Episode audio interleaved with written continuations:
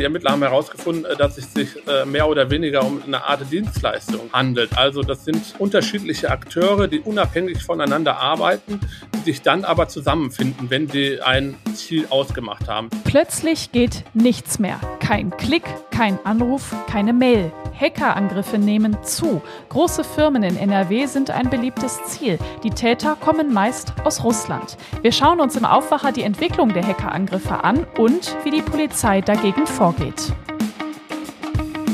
Rheinische Post Aufwacher. News aus NRW und dem Rest der Welt. Ich bin Laura Mertens. Hi, schön, dass ihr heute wieder mit dabei seid. Wir sprechen heute im Aufwacher auch über Hendrik Wüsts Corona-Infektion und warum er trotzdem seine Reise nach Israel angetreten hat. Wir freuen uns auch wie immer darüber, wenn ihr unseren Podcast gerne weiterempfehlt.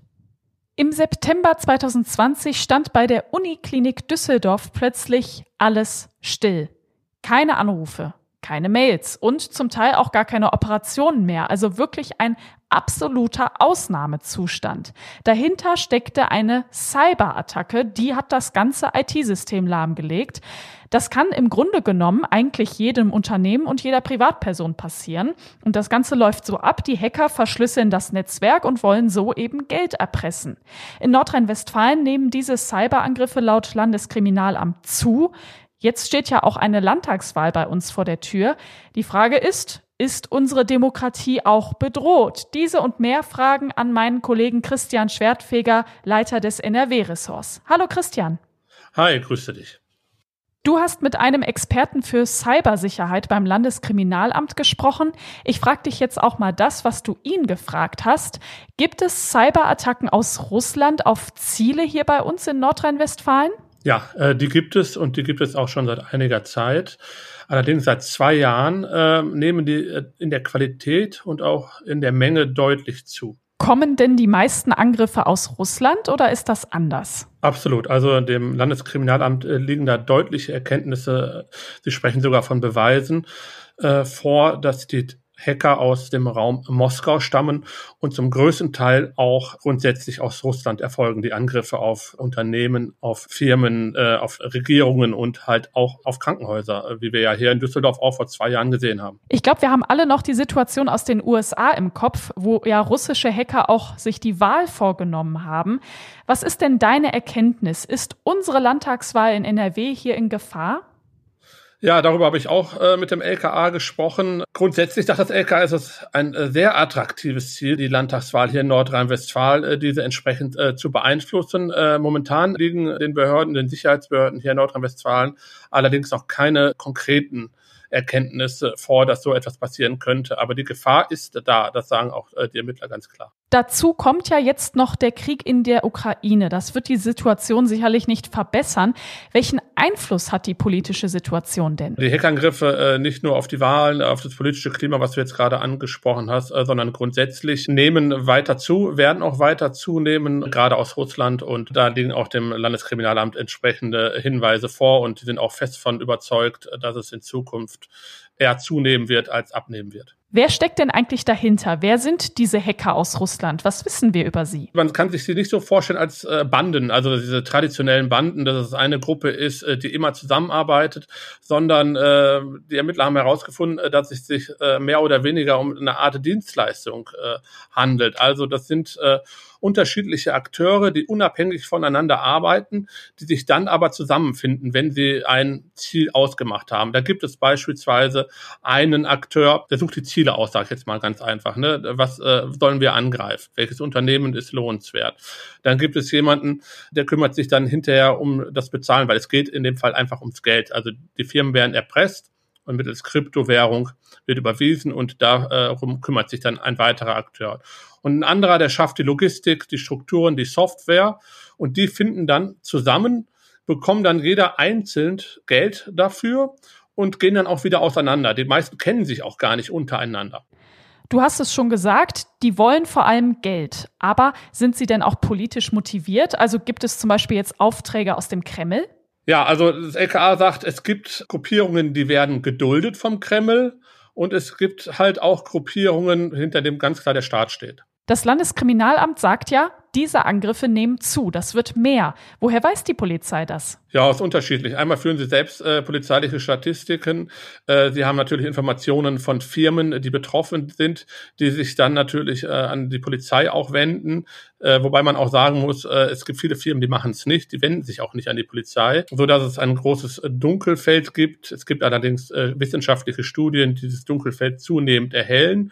Und es gibt auch so äh, entsprechendes äh, Sicherheitsfirmen, an die sich die betroffenen Firmen wenden und die dann helfen und dann mit den Hackern in Kontakt treten und dann, ich sag mal, die, die Sache dann abwickeln geräuschlos. Aus diesen ganzen Informationen können die Ermittler sehen, dass die Sachen momentan zunehmen und deutlich zunehmen. Wie geht die Polizei denn vor? So eine Ermittlung kann nur international erfolgen. Also sprich mit den Ländern, aus denen die Angriffe kommen. Ähm, Sie versuchen unter anderem halt auch diese Kryptowährungen zurückzuverfolgen, was allerdings sehr, sehr schwer ist. Es, man kann sich das nicht so einfach vorstellen wie bei einer Banküberweisung. Nur äh, wichtig ist immer halt auch, dass der Staat, in dem äh, die Kriminellen sitzen, kooperiert.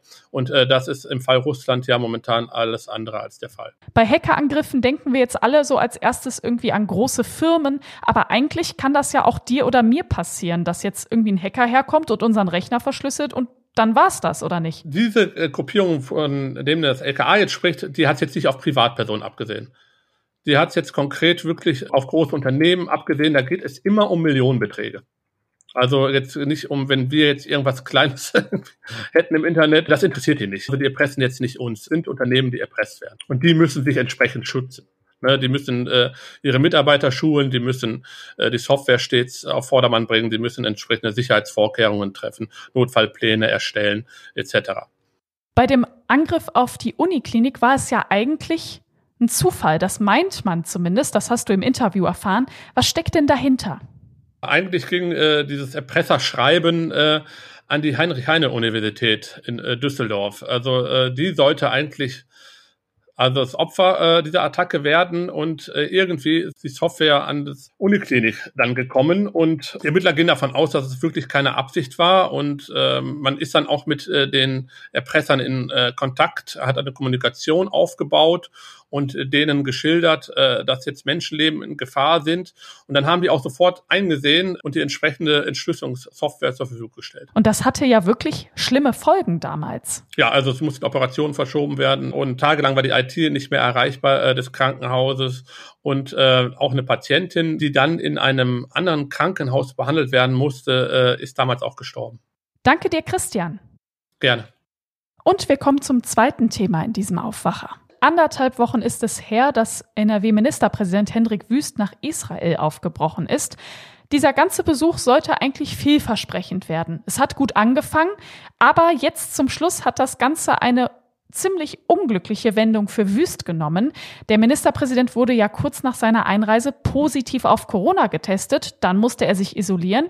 Jetzt stehen aber einige offene Fragen im Raum, die Wüst wahrscheinlich auch nicht so gut gefallen. Martin Kessler, Leiter des Ressorts Politik der Rheinischen Post, hat das recherchiert. Martin, worum geht's denn bei dieser ganzen Angelegenheit? Ja, es geht darum, ob er ähm, rechtzeitig seinen Positivtest ähm, abgerufen hat. Das Prozedere ist ein bisschen kompliziert. Bevor man nach Israel einreist, äh, muss man einen PCR-Test auf Corona machen. Wenn man dort ist, auch ein. Und dann müsste man sich eigentlich zwölf Stunden in Isolation begeben, bis das Ergebnis dieses Tests da ist. Das machen aber natürlich viele Geschäftsleute, Politiker und so weiter eher nicht. Ähm, und da gibt es ein ganz legales Verfahren, nämlich mit einem weiteren PCR-Test Test, Schnelltest, das abzukürzen. Das hat Wüst gemacht. Dieser PCR-Test war negativ. Der andere aber, der eigentlich offizielle Test, der war positiv. Und jetzt ist natürlich das Unglück passiert. Wüst war schon unterwegs, ähm, hat schon seine ersten Termine wahrgenommen und der positive PCR-Test, der positive Befund blieb lange unbeachtet in seinem Postfach. Und das könnte ihm jetzt Probleme bereiten.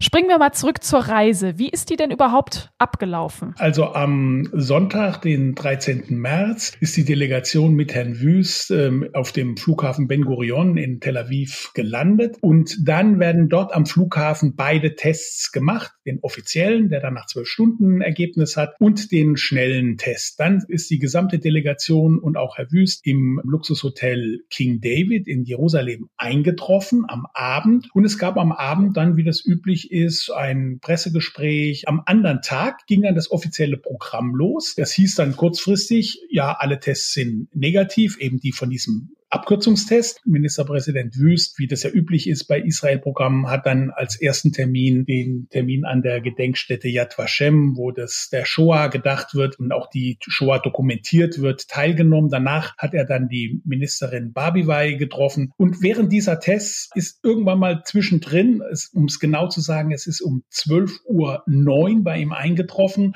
ähm, dieser Positivtest ähm, eingetroffen und der ist nicht beachtet worden. Also, um das nochmal zusammenzufassen, Hendrik Wüst hatte also schon ein positives Testergebnis in seinem Postfach, hat jetzt aber trotzdem noch Termine wahrgenommen? Ähm, er hat, wenn man es genau äh, wissen will, zwei Termine, aber das sind eigentlich fast die beiden wichtigsten. Yad Vashem hat er teilgenommen. Da muss man allerdings sagen, der, der begann schon viel früher und Erst während dieses ähm, Besuchs in Yad Vashem ist dieser Positivtest dann bei ihm eingetroffen. Aber den zweiten, nämlich den bei der Ministerin Barbivai, den hätte er eigentlich theoretisch anschauen können. Es kam sowohl per SMS als auch per Mail und das hat er nicht getan. Also ist er, wenn man so will, etwas leichtfertig in diesen Besuch gegangen. Was ist denn dann danach passiert? Ja, danach passierte Folgendes. Der Termin ging zu Ende. Die beiden haben dann auch noch eine Dreiviertelstunde lang miteinander geredet, haben die Maske abgenommen. War ein sehr herzliches Gespräch. Und dann hat er tatsächlich um 15.45 Uhr sein Postfach geöffnet, ähm, sowohl Mail als auch SMS und hat gesehen, positiver Test und hat sich dann, das muss man sagen, sofort in Quarantäne begeben. Die Delegation wurde unterrichtet und ab diesem Zeitpunkt war er ausschließlich in seinem Zimmer im King David Hotel und hat keine weiteren Termine mehr wahrgenommen. Das ist ja insgesamt schon wirklich ziemlich unangenehmer Vorfall.